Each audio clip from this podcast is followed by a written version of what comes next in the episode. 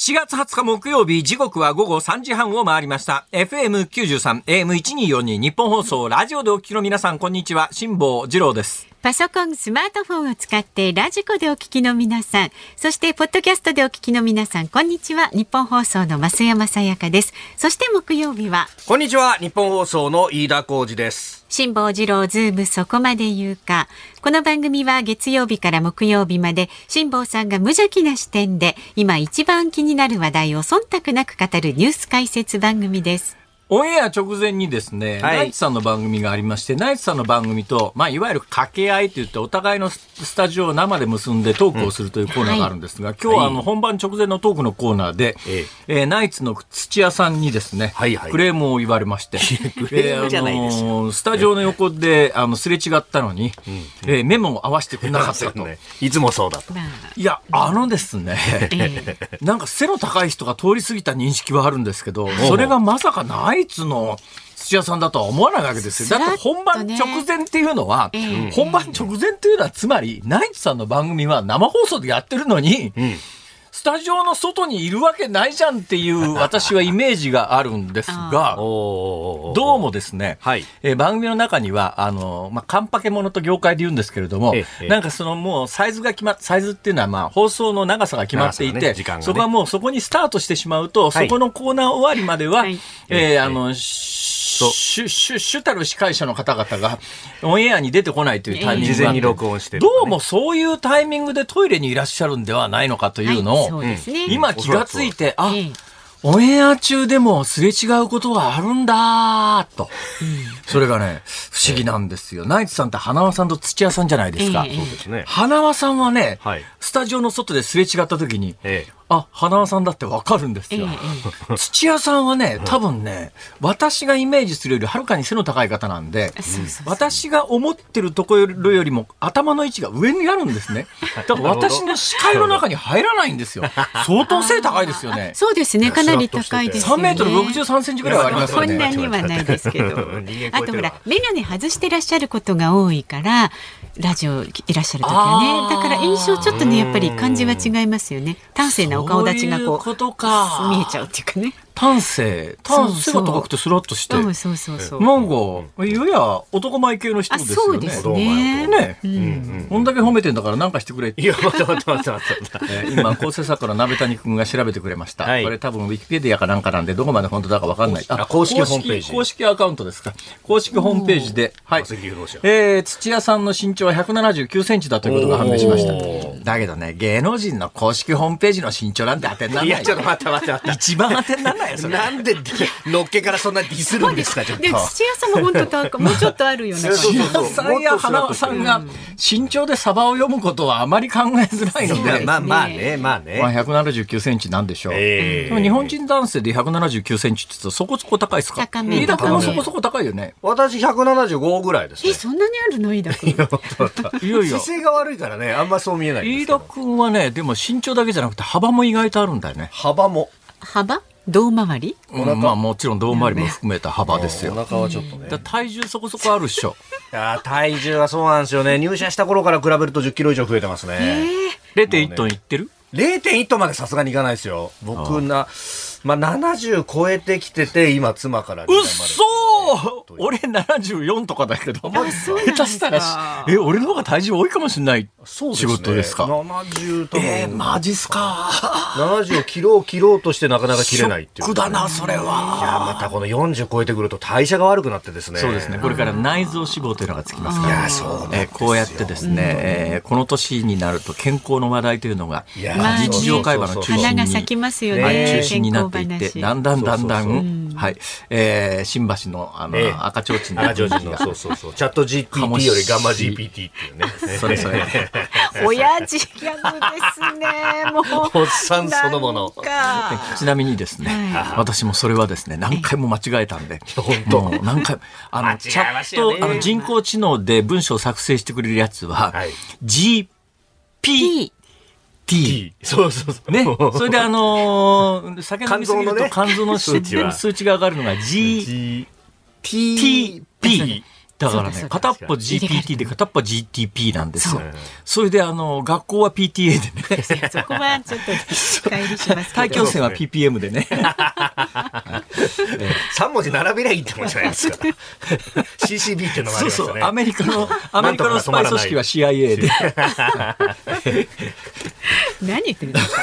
本当に。おっさんそのもの。あんまりのくだらなさに。本当ですよ。脳みそを介さずに会話をしてますね。いや、実はね、今日は飯田君に聞きたいことがあったんですよ。今日朝から新聞読んでてですね。どうされました？こんな話題があるんだと思ってですね。いいですか？はいはいえー、いいですか？はあのーこれ、あ、これ日経か。日経日経に出てた出てたんですけどね。はい千葉京成ホテル、京成電車ってのがあるんですか？京成電車ってありますね。京成電車ってありますか？はい京都と大阪結んでるやつですね。いやいやいやそれ京阪電車ですよ。あ似てるけどな、惜しいな。惜。しいな。お京阪じゃないですよ。京成電車ですか？東京と成田ですね。えー、千葉京成ホテルというところがですね、はい千葉中央駅、千葉中央駅っていうのがあるんですか？千葉中央駅とありますね。はい。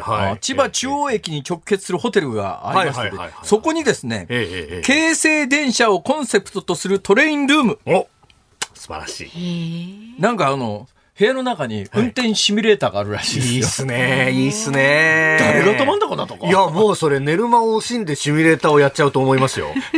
多分そう、ホテルのベッドいらないじゃん、それじゃあ。い。やいやいやいや疲れたらもう一度寝て仮眠を取ってですね。鉄道ファンはそういうのが好きなわけですか。で、そういうのが好昨日きな人もちょっとお話をしたんですけど、昨はい。日たまたま飯田君がいないタイミングでお話をしたんですが、私、あの、銀座4丁目でだいぶ前の話なんですけれども、行列ができているので並んでいたら、はあの、天正堂というのが、今なんか移転してるという情報を昨日あの、はい。ね、えーえー聴取者のリスナーさんにいただいたんですが私がその並んでた時にはまだ天正堂がは、い。そこの銀座4丁目のところにあったああー時らしくてですね、あのーあそこのね、えっ、と、和光の隣あそうそうそう。延々行列並んでですね、カウンターの前行ったら、あの、もうちょっとで鉄道模型売りつけられそうになってですね。いいじゃないですか。え、何だったんですか ちなみにネタは。覚えてないよ、そんなの。えててくださいよ鉄道模型というだけで、その鉄売ってた鉄道模型が。だけどなんか発売日らしくて、すごい行列ができてて。いやいや、天正堂のっつったらもうなんかね、ブランド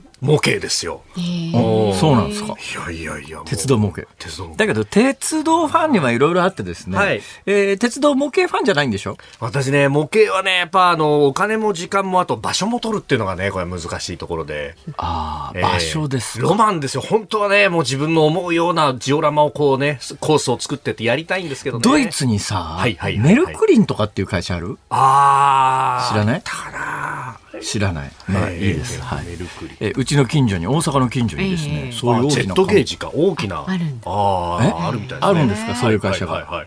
そういう、うちの、うちの近所にその会社の製品を扱ってるところがあってですえ、ね。マジですか？はい。いや、まあ、それだけのことなんです。いやいやいや、このね、やっぱヨーロッパの鉄道模型っていうのは規模がやっぱ違いますからね。日本の N ゲージよりもうちょっと大きい。まあ日本の HO に近いゲージの。いや、わ、それ HO とか言うじゃないですか。ええ私子供の時にはいはい。家にええ、あの、交通事故で亡くなった、交通事故で、あの、他界した祖父がいたんですけど、母方の祖父なんですが、この人がどうもですね、どうもそういうものが好きだったらしくて、お家にですね、うちそんなにあの、お金持ちじゃなくて貧しかったんですが、それでもうちにですね、大ゲージっていうのがあったんですよ。大ゲージ大ゲージって知らないでしょ。はいはいはいせ線路3本あるんです。線路3本あって、真ん中の線路から電気取り入れてはい、電車が走るんですよ。その大ゲージってかなりでっかいですよね、あでれ。かいですね。大ゲージ相当でかいですね。大ゲージ。えーはいそれとトランスっていうのでですね、要するに電圧変ええてえスピード変えられるやつが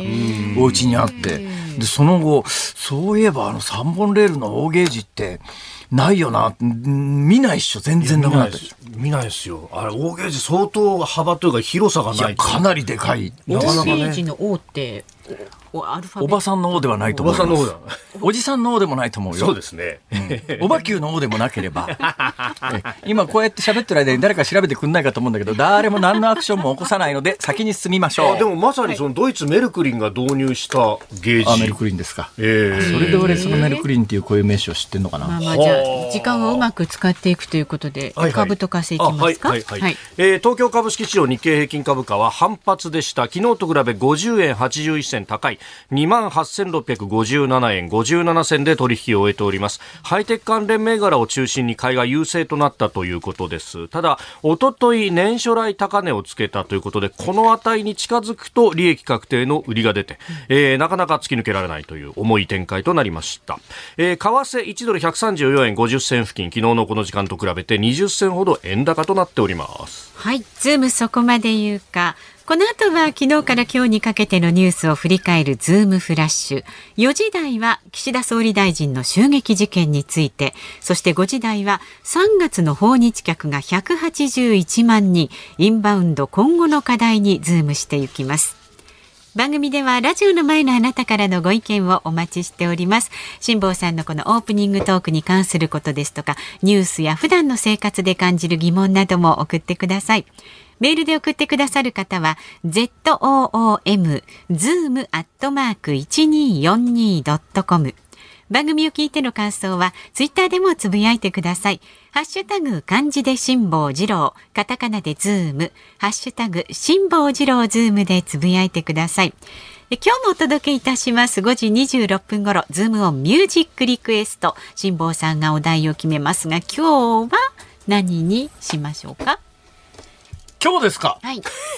考え何にも考えていなかった時に聞きたい曲。何にも考えていなかった何？フリースタイルってことですか？えやめた。やめた。えー、やめた。訂正いたします。はい、それではあまりにもですね、はい、責任すぎるだろうと。そうですね。はい。本番前に土屋さんとすれ違ったのに気がつかなかった時に聞きたい曲 本番前にナイツの土屋さんとすれ違ったのに気づかなかった時に聞きたい曲をお待ちしております透明人間は除く透明人間除くピンクレディーのね、ね、はい、それは除外でお願いいたします。選曲の理由も書いてズームアットマーク一二四二ドットコムでお待ちしております。この後は最新のニュースにズームします。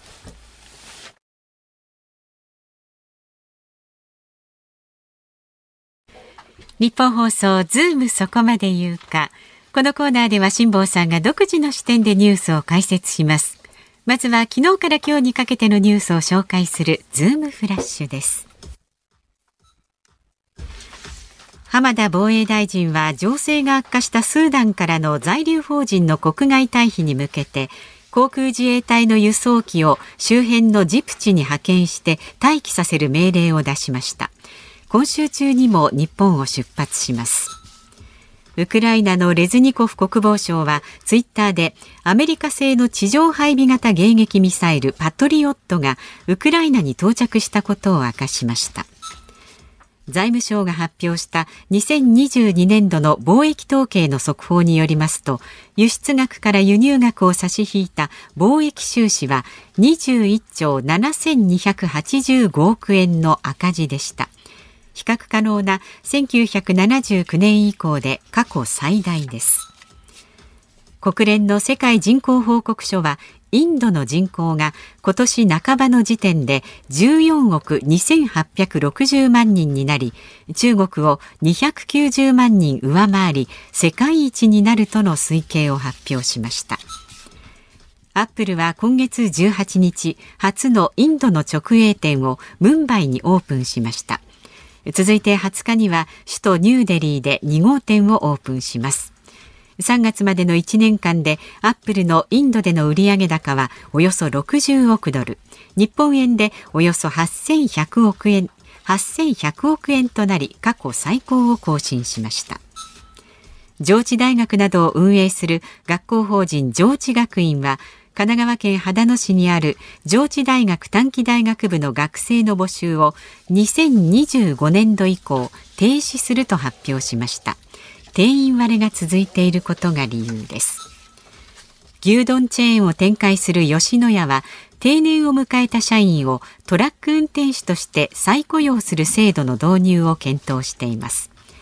残業規制の強化でドライバー不足が懸念される2024年問題に対応する狙いで大阪府では今年の1月から実証実験を進めています。JR 東海と JR 西日本は東海道山陽新幹線のぞみのビジネス向け車両に通常より広いスペースを確保した座席を導入すると発表しました。10月20日に開始し利用には追加料金1200円が必要です。はい、えー、何ですか、のぞみのビジネス向け車車両、ええはい。ええ飯田君、忖度ネタですが、いやいやいやいや。簡単に解説してください。まああのこれですね S ワーク席っていうところなんですけど。S って何？S はこれは何の S だろうあまあいいです、ごめんなさい。まあはい、えっ、と3列シートあるじゃないですか？ABCDE の ABC ですね。そうです、はいそうです。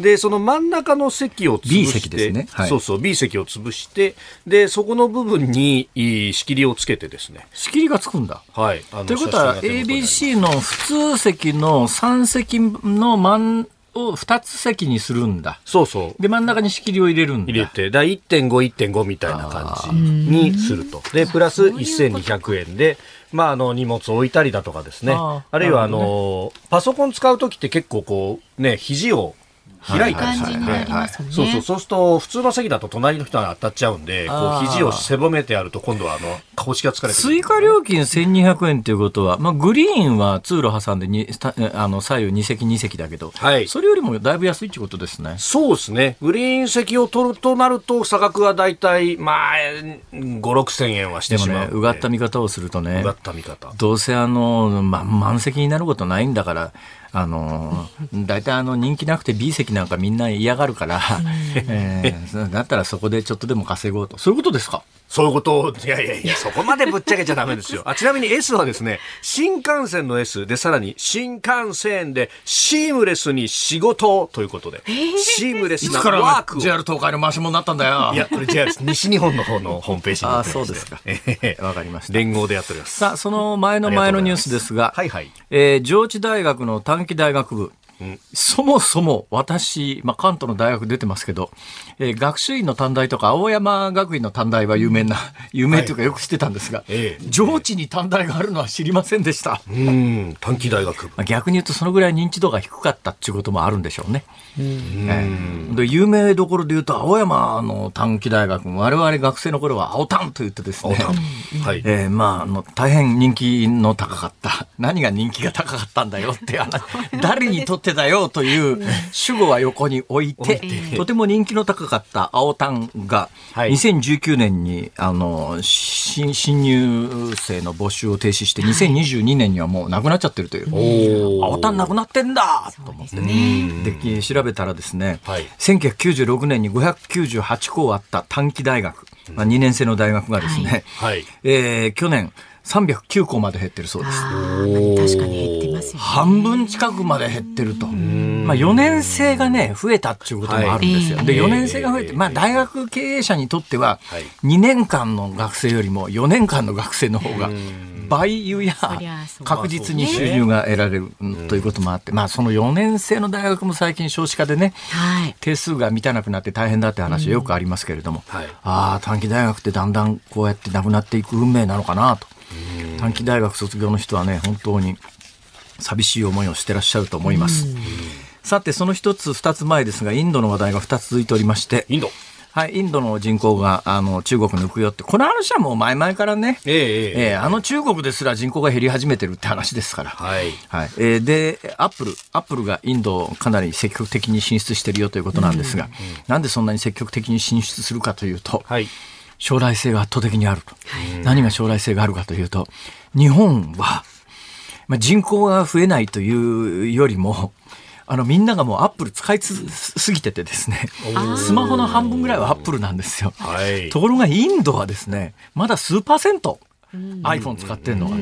ちゅうのが、まあ、所得水準が低いということもあって、高いアップル製品がそんなに売れないんで、まあ、中国製品、韓国製品がスマホのメインなんだけど、これからインドも豊かになってくると、もっといいものが欲しいとみんな思い始めたときに、やっぱ iPhone って、ものすごく伸びる余地がインドはあると。で。現状まだ数パーセントなんだけれども、近い将来これ爆発的に売れるんじゃないのかという目算があってアップルはインド進出を進めているとそういう話でございます。その一つ前のニュース今日夕刊みんなこれになってますけど、えー2022年去年度です。去年度ですね。だから今年の3月末までですが貿易収支が21兆円の大赤字になってるということなんだけども、はい。これ読んでね、つくづく思い出したのは、私、小学校の時に教育で、日本は加工貿易の国っていうふうに教わったわけですよ。はい。日本というのは海外から原材料を輸入してきて日本国内で加工することによって付加価値をつけてそれを海外に輸出するというところで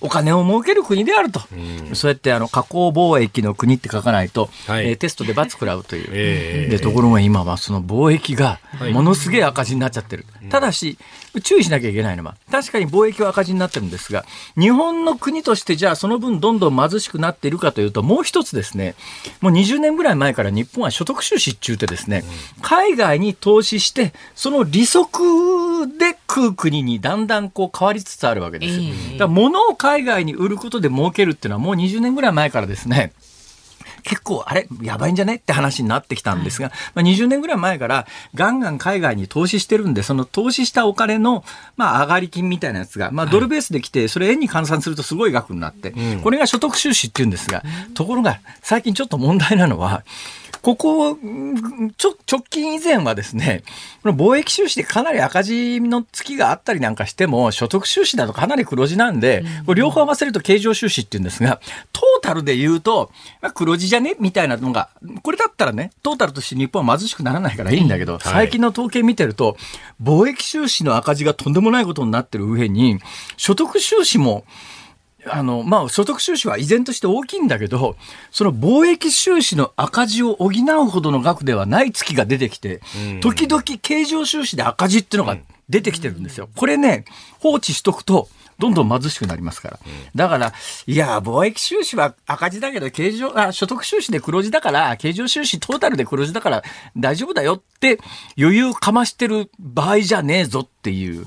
話ではあります。ただまあ貿易収支に関して言うと、そこ単体で見てもなっていうところは確かにありますけどね。さて、えーその2つ前ですけども。あ、その1つ前からいきましょうか。パトリオット。うん。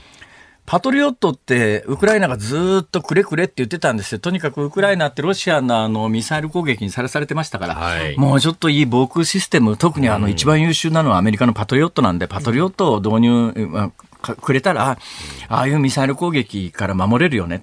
で、これあの導入したのはいいんだけど、ただ問題はですね、パトリオットっていうのは拠点防衛しかできないわけですよ。あの、例えばここの原発守るためにそこの横に置いときますっていうとすごく有効なんだけど、はいええそうすると拠点防衛するためには、拠点に全部パトリオット配置しなきゃいけないんだけど、とてもじゃないけど、そんな数を今供与してくれてないので、まあ大きなニュースではあるけれども、じゃあすぐにこれでウクライナが、まあ完全に守られるかっていうとそうでもないよって話です。ズームフラッシュでした。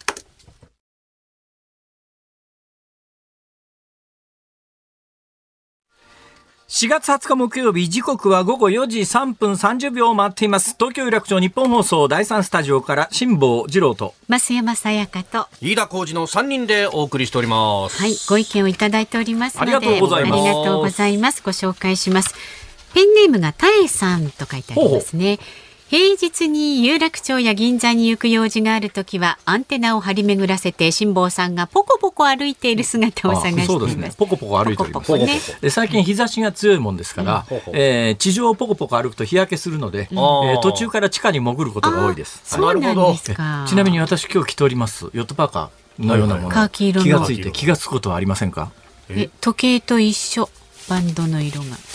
ゼレンスキー大統領。それ。あ分かった。日焼け防止なんだ。ああ、袖のところに親指を出す穴これが。単に私の袖口が破れてるヨットパーカーだと思ってませんか？思ってたでしょなんか貧乏臭い、なんか破れたもん着てるなとか、ね。絶対思ってたに違いないんだけど、ええええこれはわざとはい。親指を出すために、えええー自分で切れ込みを入れたんです。え、自分で？あ、そういうことなんだ。そういう形で売ってるのありますよね。あの指、親指開いてて、ね。いやいや、どう見たってほら、本当だ。水ぼらしい穴が開いてる。さすがケチンボ悪かったな、みつばらしくて。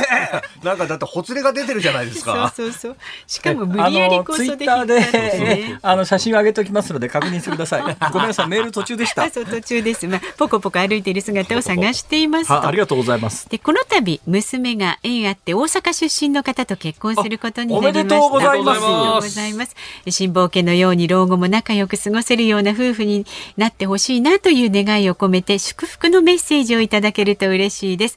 土曜日に式を挙げる正則さんと千春さんという方ですね。あそうですか。はい、改めて名前付きでじゃあおめでとうメッセージを。まさのりさん、千春さん、おめでとうございます。はい、えー、お母様、どちらの、まさのりさんのお母様、じゃあ、あ娘か、千春さんのお母様ですね。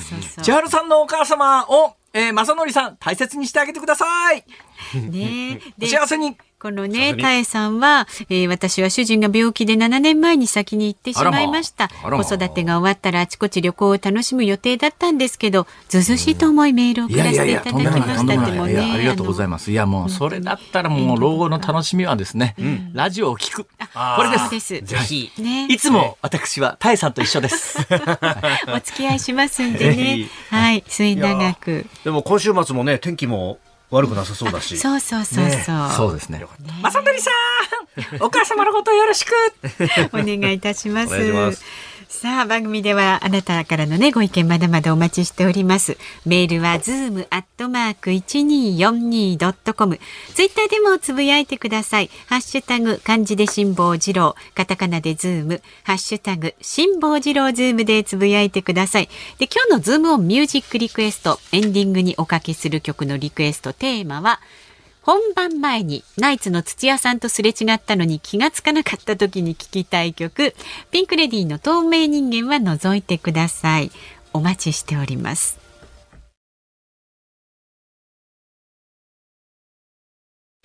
辛坊さんが独自の視点でニュースを解説するズームオン。この時間解説するニュースはこちらです。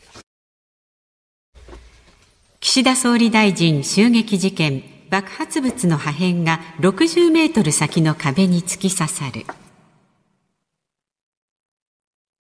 和歌山市の選挙演説会場で岸田総理大臣の近くに爆発物が投げ込まれた事件で爆発した筒の蓋のような金属片が爆発地点からおよそ60メートル離れた倉庫の壁に突き刺さった状態で見つかったことが分かりました。高さおよそ2メートルのところに幅およそ6センチ高さおよそ3センチ奥行きおよそ3センチの穴が開いていました。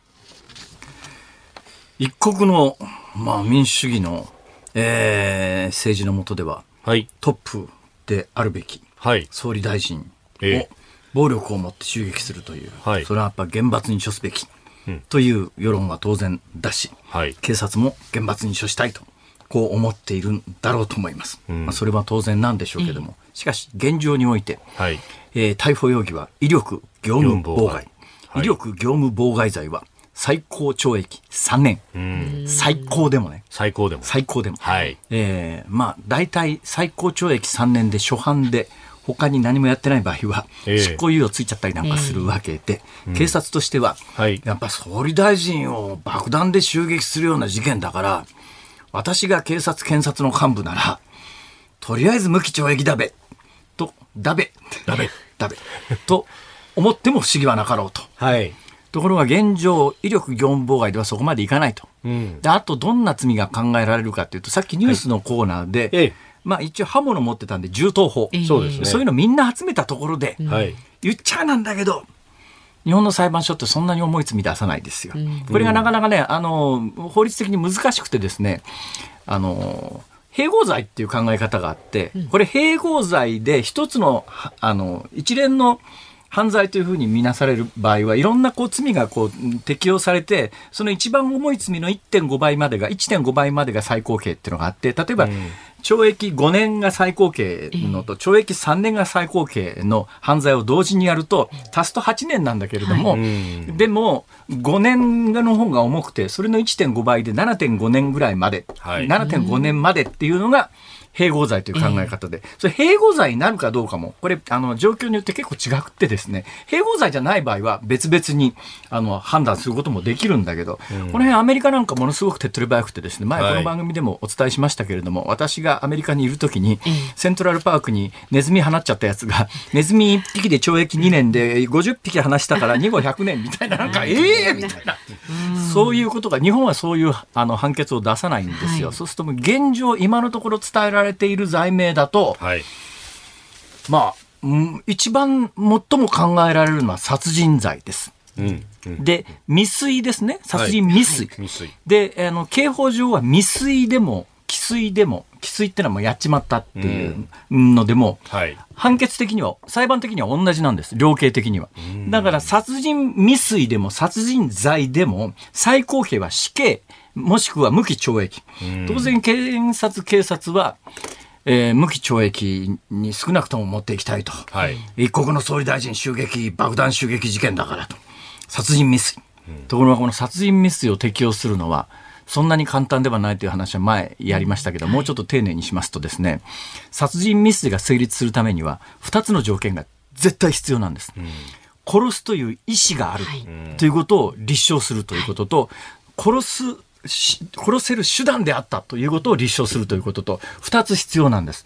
だから今盛んにですね、まあこれね、若干世論の誘導もあるかなと思うんですけど、こんな被害が出てました、穴が開いてましたとか、あの、ナットがくくりつけられてましたとかっていう、はい殺傷能力を高めるためにこんなことしてましたってええ。言うんだけども、ちょっと今のナットの話なんかは、いや、それナットナットの効力を発揮するためには、全体が破裂して金属片が飛び散ってないと意味がないんだけど、金属の筒にくっついた状態でナットが見つかってたりなんかしても、それって、ほとんど意味がないので、なんか違う目的だったんじゃねえかっていう考え方もあるし、だけどまあ、これだけ危険だったということをかなりあの、言いたいっていうのが、当然、まあ、あの、警察、検察側の気持ちとしてはある。こんだけ殺傷能力が高かった。だけど、本当に殺傷能力がそこまで高かったのかどうなのかは、今後その、筒の状況がどうなったか、中の火薬の量がどうだったのか、その中の火薬というのが、それだけの殺傷能力、殺傷力のあったものなのかっていうところの、これから詰めが行われる。これかなり時間がかかると思います。で、もう一つの殺人の意思なんですが、はいこれも殺人罪には必須なんですよ。つまり、殺人未遂が成立するためには、人を殺す意思がありました。うん。一番手っ取り早く殺人の意思を立証するのは本人の供述なんですう。ん。だからこのあたりがですね、はい。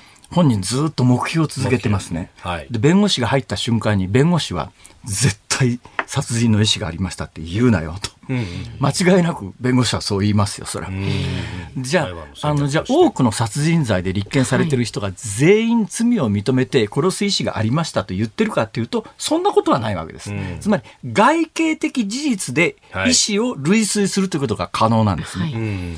まあ、極端な例ですけれども、ナイフで人を刺したとします。ええね、ナイフで人を刺したとします。死んじゃったとします。んね、死んじゃったとします。はい。当然殺人罪だと思うじゃないですか。で捕まった男がですね、殺すつもりは全然なかったんですっていう、ちょっと脅かして、ちょっと怪我させてやろうと思ったんですっていうことになった時に、殺人罪なのか、はい。傷害致死なのかでは、全く罪の重さが違うんですよ。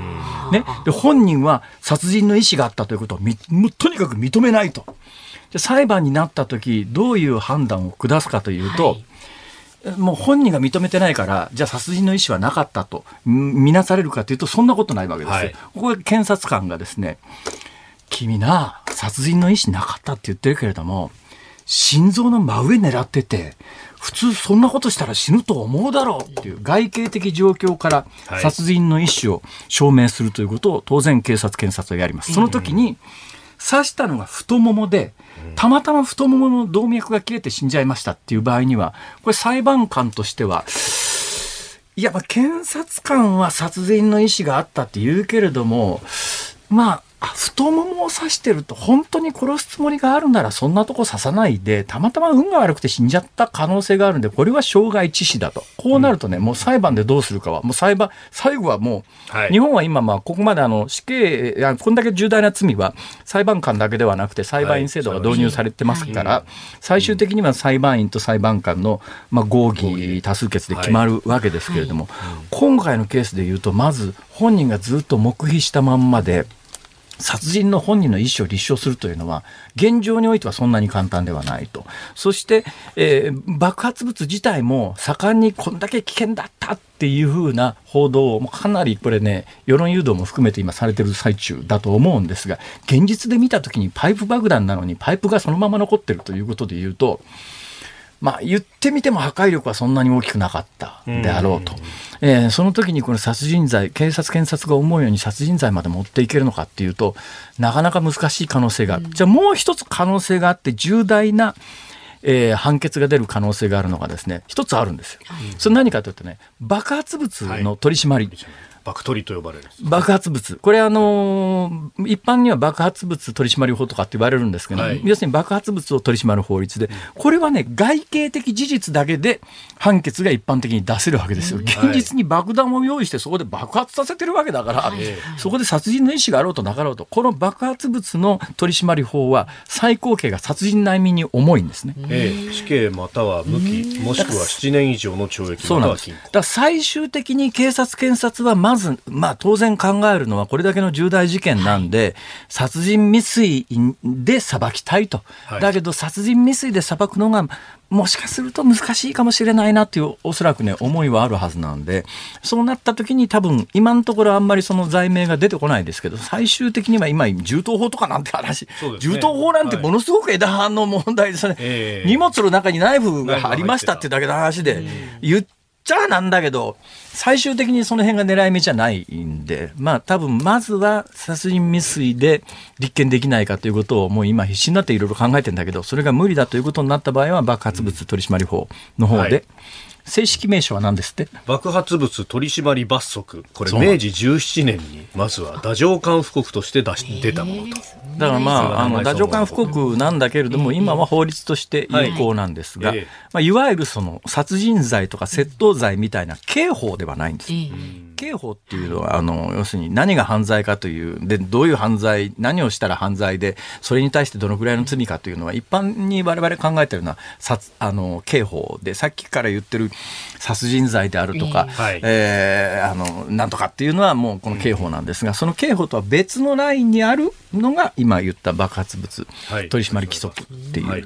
まあ今あの、だ通称で爆発物取締法と言われてる法律があるんですが、まあ最終的にはこれで立件を目指しているんだろうなという、だからまあそういう意味ではね、ちょっとずつこう、情報出てきてるやつが、かなり結構いろんな意図があってはい。情報を出してるなっていう感覚がね、ええ私なんかの感覚であるんですけど、うん。その辺は、あの、うん。容疑者の言動とかが出てくるっていうのも、そのさっきのね、あの、しあの、障害致致死の例で言うと、あの、第三者の C っていう人がいて、その人が、この野郎ぶっ殺してやるっていう声を聞いたんですってなると、あ、これは故意だったんじゃないかっていうところ、殺人罪立件に近づくというようなね、そういう情報が出てくると。なんか、あの、何かやって人が死んだら必ず殺人罪かっていうと必ずしもそうではなくて、今回みたいに、まあ、いや、軽傷者が何人かみたいな時に、でもやっぱり犯罪の重大性から考えみて、やっぱ重い罪で処断したよねっ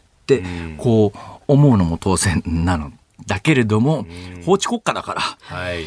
あの、それが、あの、日本の近隣近隣のどことは言わない某国なんかの場合には、とりあえず当局者が、まあ、とにかく一生刑務所入ってろって言ったら一生刑務所入れられちゃうようなええ。国ではないので、えね、これ、飯田君の番組だったら実名を挙げるんだけど、一応ここは上品にですね、だからこれも 中国とか言わないようにしてるんあです。でもど問題なのは仮にじゃあその殺人罪と、まあ、未遂となった時に裁判員裁判になるっていう段においてこれだけの報道が起こっているってことが予断につながらないそうかっていうことれはもう、それは当然のことだからあるわけですよ。うんえー当然のことがあるわけです。だからみんなが、みんながはいとんでもないやつだ、こいつは。こいつはもうあの、まあ死刑だとまでは言わないけれども、少なくとも無期懲役だべと、みんなが思いながら裁判に臨んじゃった場合には、そうなるという、えーというところは確かにおっしゃる通りでございますね。だからまあその辺、あの、事実は事実としてやっぱりね、はい。しっかり伝えな伝えなきゃいけないし、えー事実についてはしっかりと認識する必要はあるんだけれども、もしかするとその事実に隠されたはい。意図みたいなものがあるんではないかというのは、今回のケースに限らず、ん。読み解いていかないと、うっかりすると、なんとなく世論が、はい。あの、誘導されて形成されるということはありますので、ニュースの出来方っていうの要は注意かなと。はい。うん難しいまあ、そのあたりはですね、一般に聞いてても分かんないと思いますから、そのあたりを察知する方法は、一番いい方法は一つしかないんです。なんでしょうまさかその通りです。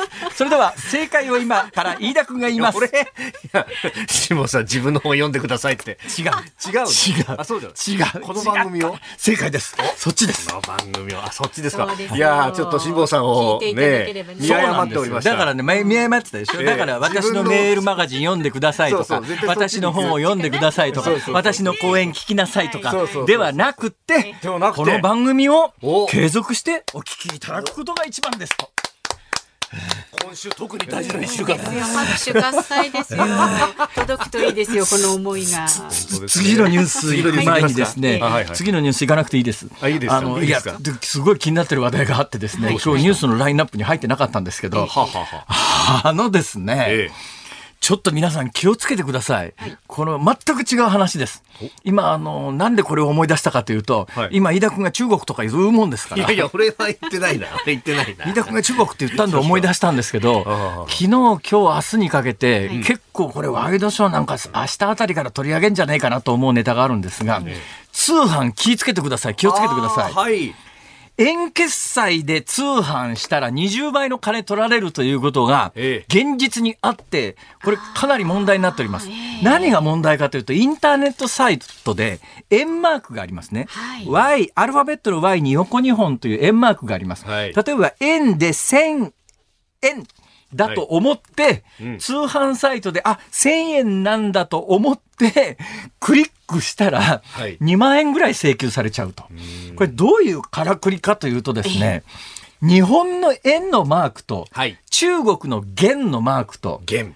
ん元、なんか中国語では円ですか、あれは？そうなんですよ。中国では言えん。これがですね、同じ Y に日本線なんです。はいそれで、だから嘘じゃないんですよ。そのインターネットサイトは中国語サイトだったりすると、中国元で1000元っていうのは、その Y 日本線表記で言うと日本円の1000円と同じに見えちゃうんです。そうなんですよね。全く一緒なんです。全く一緒。全く一緒なんです。えーこれ、これちょっと、なんとかしろよって話なんだけども、なんともできないんですね、これまあ、が。両方ともあのドルマークが S にね棒一本とかそれでそれで、あの、ん定めたのは多分ね、日本の方が絶対早いと思いますよ日本は明治時代から Y に日本線で円なんですよ。そうですね。はい。で、うんうんあの、今中国が Y に日本線っていうのは中国人民元ですから、少なくとも中国人民元っていうのは、中華人民共和国成立以降の話だから、はい。中華人民共和国が成立したのは、ええ。まあ、少なくとも、あの、ん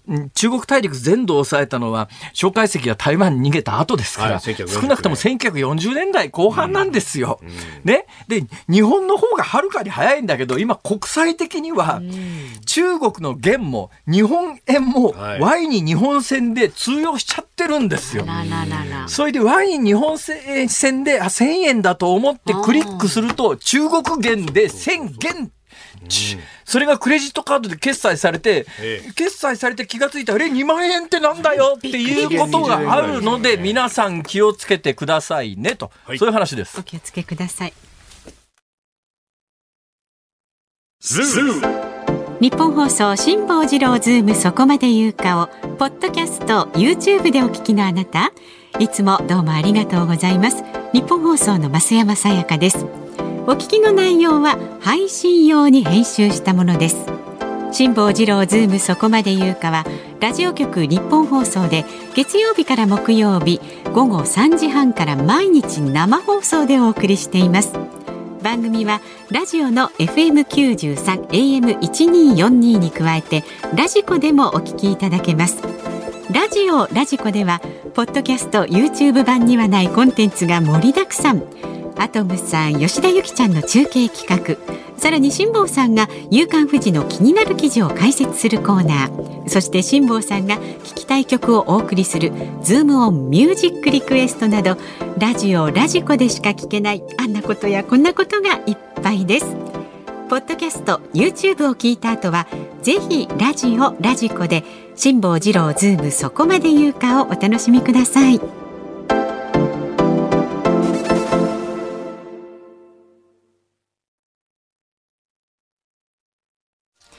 4月20日木曜日時刻は午後5時を回りました。こんにちは、辛坊治郎です。こんにちは日本放送の増山さやかです。こんにちは日本放送の飯田浩二です。さあこの時間は一つねメールをご紹介しますね、はいはい。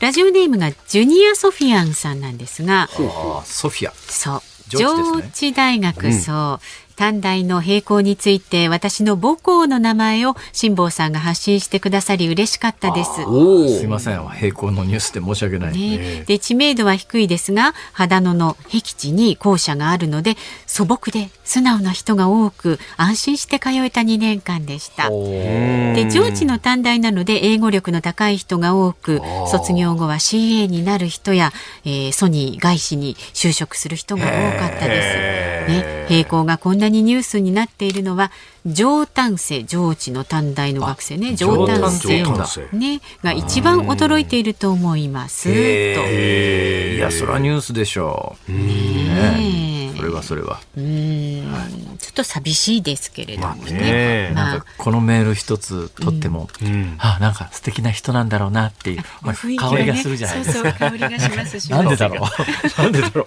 理由はよくわかんないんだけど、ね。なんかきっと素敵な人に違いないと。ジュニアソフィア。ンジュニアソフィア。かっこいい。かっこいいですよ。かっこいいっすね。ソフィア、あのソフィアというのはですね、知恵という意味ですけどね。お、ー。上智はソフィアですか？そうですね。ははい。ええそうですね。ええ上智の地ですよ。スマートなイメージありますよね。なんだかね。さあというところで、はい。5時をね、えー、2分過ぎていますので、ズームミュージックリクエストご紹介してまいります。ほい。まずはよ、あ、そうそう、今日のお題はは本番前にナイツ土屋さんとすれ違ったのに気がつかなかった時に聞きたい曲、これ辛坊さんの失体礼しました。験談申し訳ないです。はい。まずは横浜市53歳しましまライオンさんは、シモン正人さんガッチャマンの歌。シモン正人さん、そんな曲も歌ってたんですあか。、知りませんかこ泳れ。げたい焼きくんだけじゃないんですね。そう、歌ってますよ、アニソンそう結構そうアニソン結構歌ってるこれは出だしが誰だ？誰だ？誰だ？だからということでね。あ、そうですね。あれはまさにシモンさんの声ですね。はい。そして千葉県市原市のキララさんは和田アキ子さんの笑って許して今日ねラジオショーのゲストでいらしてましたけれども、はい今日そうこれ冒頭で言おうと思ったんですよ。昨日加藤茶さんで今日和田アキ子さんで。はい。今日はさっきの逆バージョンで、和田さん前あの何回かお会いしたことあるんで、はい。面識はあるんですが、私のテー丸テーブルの前を、かなりの勢いでは通っていかれまして、ああ通り過ぎてから気がついて、ああああ和田さんだ後ろから声かけんのもなと思おって。急ぎだったらね、それから千葉県市川市のから元気のハイパーママさん58歳女性の方は岡崎由紀さんの Do You Remember Me 岡崎由紀さんにそういう曲があるんですか？あるあるあるある。ある、あ、岡崎由紀さん。多分お聞きになれば。岡崎由紀さんというと、スチュワーデス物語は違う人、えー、っとね岡崎飯田さんに聞けばわかるいやいやいやアテンションプリーズアテンションプリーズアテンションプリーズ。そうですね。あのーそうですね。えはいなんかー、スチュワーデス物語前もこんな話したようなはあの似たようなストーリーだけど、しますけれ違う人だった。関西今関西在住ですね。あそうですか。はいまだゆりメンバーミーと土屋さんがあの気持ちをということで、それから千葉県八千代市53歳のにゃんがさん、えー土屋さんの影の薄さがわかる作品としてビートきよしさんで、えー出演したあそうそう浅草キッドがあるのでビートたけしの浅草キッドをお願いします。それだったら文脈が失礼じゃないか。ビートきよしさん役ではい。出演されたんです土屋さんがね。そうそうそういやそれいろんなところに失礼じゃないか。これツイッターでも来てたのがそうなんですよ。予告編でいるはずなのに「てんてんてん」っていうところで リクエストしますって人がいましたね。はい、それから相模原市にお住まいのパパさん55歳はですね、はい。辛坊さん、爽やかさん、飯田さん、いい天気ですね。ちょっと待って爽やかさんって誰ですか？爽やかさん。さん爽やかさんって。ニューデリーさんですか？ニューデリーね。傷にしよう。本当ですよ。弱ってるんですから。弱ってないでしょ別に弱ってはいないでしょそうですね。え僕もよく。お前さっき仕方したなと言われることがありますが気がつかない僕も悪いけどアピールが少ない。あなたも悪いと思います。そう私はそこまで言いませんけどね。そこでリクエストは薬師丸ひろ子さんのあなたをもっと知りたくてなるほどね。なるほどなるほど。あーなるほど。そうね。ズームオンミュージックリクエスト本日は。薬師丸ひろ子あたなああたなじゃねえや。あなたをもっと知りたくてあじゃあエンディングでおはい。送りいたしますんで、ナイツの土屋さんにも送りたいと思います。さあまだまだ、えー、あなたからのご意見お待ちしております。メールはズームアットマーク一二四二ドットコムツイッターはハッシュタグ辛坊治郎ズームでつぶやいてください。ご意見をお待ちしております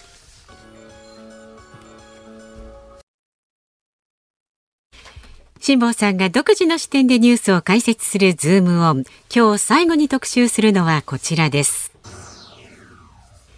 3月の訪日客181万人、インバウンド今後の課題。日本政府観光局が発表した3月の訪日客数は181万7000人と、えー、コロナ禍前の2019年3月の65.8%でした、えー、産経新聞では今後の課題として入国審査で最長待ち時間が1時間以上の空港もあるとして受け入れ体制の準備不足がコロナ禍前の混雑ぶりに拍車をかけると指摘しております。1時間どころか3時間ぐらいなんていうね、はい、話も。私今年に入って今年に入って、台湾、インド、タイ、ラオス等々から帰国をしております。で、入国の審査、うん、日本人はですね、あの自動化ゲートっていうところで、パスポートをこう機械に提示して、それで顔写真撮ると、ゲートがピュッと開くんですよ。だから日本人はスッと入ってこられるんだけど、外国人は入国、人のいる入国審査のところへ並ばなきゃいけないんですが、大行列ですよ。その上、まあ、これはあの5月の連休明けから多分緩和されるでしょうけれども、今、あの日本に入国するには、3回以上のワクチン接種か、PCR 検査の陰性証明書かって、世界中こんなことをやってるところないんですよ。で、そもそも日本は3回接種、まあ割と一般的ですけども、はい、海外で世界で3回接種してるとこなんか極めて少ないですから、うん、そうすると必然的に3回接種の条件クリアできないと、PCR、日本に来るためには PCR 検査を受けなきゃいけないと。はい、で、日本に来たら、まず入国審査で大行列。うん、その上ですよ。ちょっと前は紙1枚書いて出しゃよかったあの入国の税関検査がですね、えーはい、今あの DX デジタルトランスフォーメーションでデジタル化っていう名のもとに余計煩雑になって今何が必要かというとスマホ上でですよビジットジャパンアプリっていうところにアクセスして、はい、今まで紙に、あなた1万ドル以上の現金持ってますか？とか、重機持ってますか？とか、あの、うん、あの、麻薬持ってますか？とか、ノーノーノーノー、ちょん、あの、そうそう、チェックだーって入れるだけのところを、スマホ上で全部入力するわけですよ。全部入力が終わって、書き込むことが全部終わると、まあ、バーコードが表示されるんで、はい、それをバーコードを入国の時のまた別のマシンがあるんですが、その別のマシンにバーコードとパスポートと顔写真3点セットで登録するという手間をかけて、そうすると自動化ゲートっていうんで通過できるんだけど、何の意味があるんだこれと。なんでだ日本に今外国から来ると私がもし外国から来るあの観光客ならなんちゅう途上国だと。こんなく、こんなめんどくせえ国が、ね、何時間も並ばされてだよ。はいそうでなんでそんな面倒くさい？でデジタル化というのは、はい、手間を省くためにやるもんじゃない、えー、余計手間増やしてどうすんだよ、えー、それ入国審査と一緒にやれよと思うんだけど入国審査は法務省、ね、税関検査は財務省、はい、え検疫は厚生労働省あるいは植物検疫は農林水産省、はい、全部縦割りでそれぞれがシステム構築するんで、えー、何重にも金はかかるわ面倒くせえわ。うんうんうん飯田君、はい、なんとかしろよ本当ですよね、これはね、昔から指摘されてましたけど、よりひどくなったってそういいのか、これは、現実に気が付いてますか、あなた。しっかりと検討したいと思います。よろしくお願いいたします。ズームオンでした。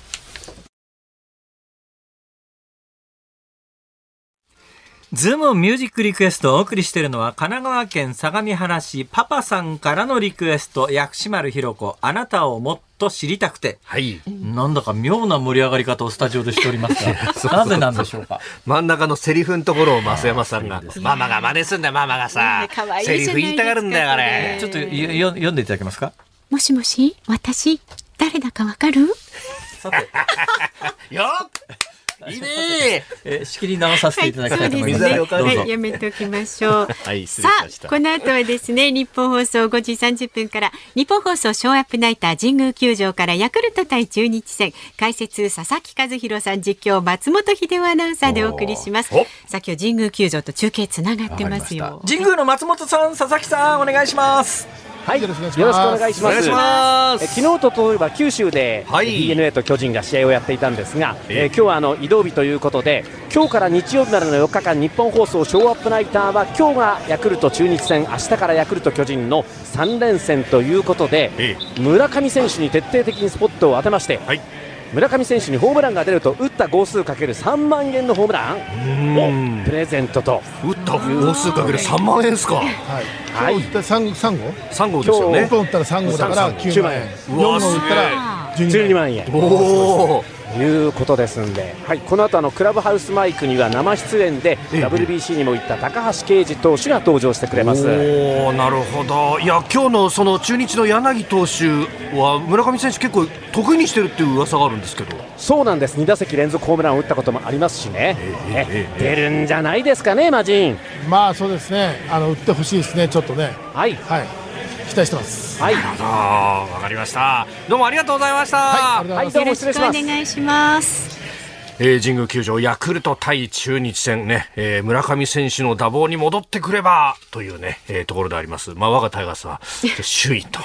ありがとうございます。首位ってさ、首位と言いつつ、なんで首位なのっていう感覚はどっかにあるよね。おー、ほらほうよ。あれ？あれ？あれ？岡田監督降臨しましたか、今？4番5番があんまり打たないから、ねおーいやいや、ちょっとそこのアクセント明らかにおかしいです。今、関西人は勝ちいいっときましたね。ってね。今ちょっといいってなりましたね。いいっ失礼しました。はい、ぜひショーアップナイトをお聞きになってくださいで、明日の朝6時からは、えー、OK 工事アップ、工事ダブルコメンテーターウィーク最終日。明日はですね、本田悦郎さん。まあ、この方、あの、アベノミクスの指南役なんてね、言われた方。スイスかなんかで、あそうです元大使かなんかやってらっしゃいませんでした？中水大使ですけれども、そこも上がられてですね、日本に戻ってらっしゃったんです。それと、あの、日銀審議員をつい最近まで務めていらっしゃった片岡剛志さん。この二人のお激論というところで、そして、えー6月25日にはイベントもございます。いう激論有楽町サミット in 東京国際フォーラム。あの、ラジオパークでですね、えーチケットもおありますんで、ええーぜひぜひそちらもお越しいただければあと。ラジオパークでチケット販売するんですか？あそうそうそうそうそう。はい、そうなんです。よろしくお願いしますになってください。はいその後朝8時からは春風亭一之輔さんとあなたとハッピーをお送りします。メッセージテーマやっと会えるねもうすぐラジオパークということでお送りするんですが、スタジオにはね豪華なアナウンサーをお招きするんです。もちろん我がいやいや飯田浩司アナウンサーとかまあ新行アナウンサー東島アナウンサー熊谷さん前島さん内田君と、ねえー総登場いたします。もうあの皆さん室長モーデというなる感じで、ね。ほどね。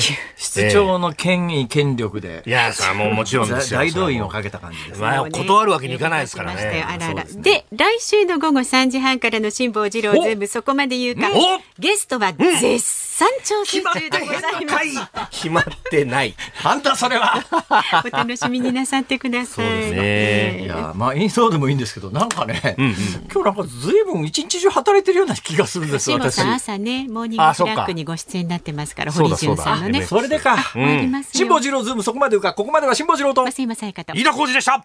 でした。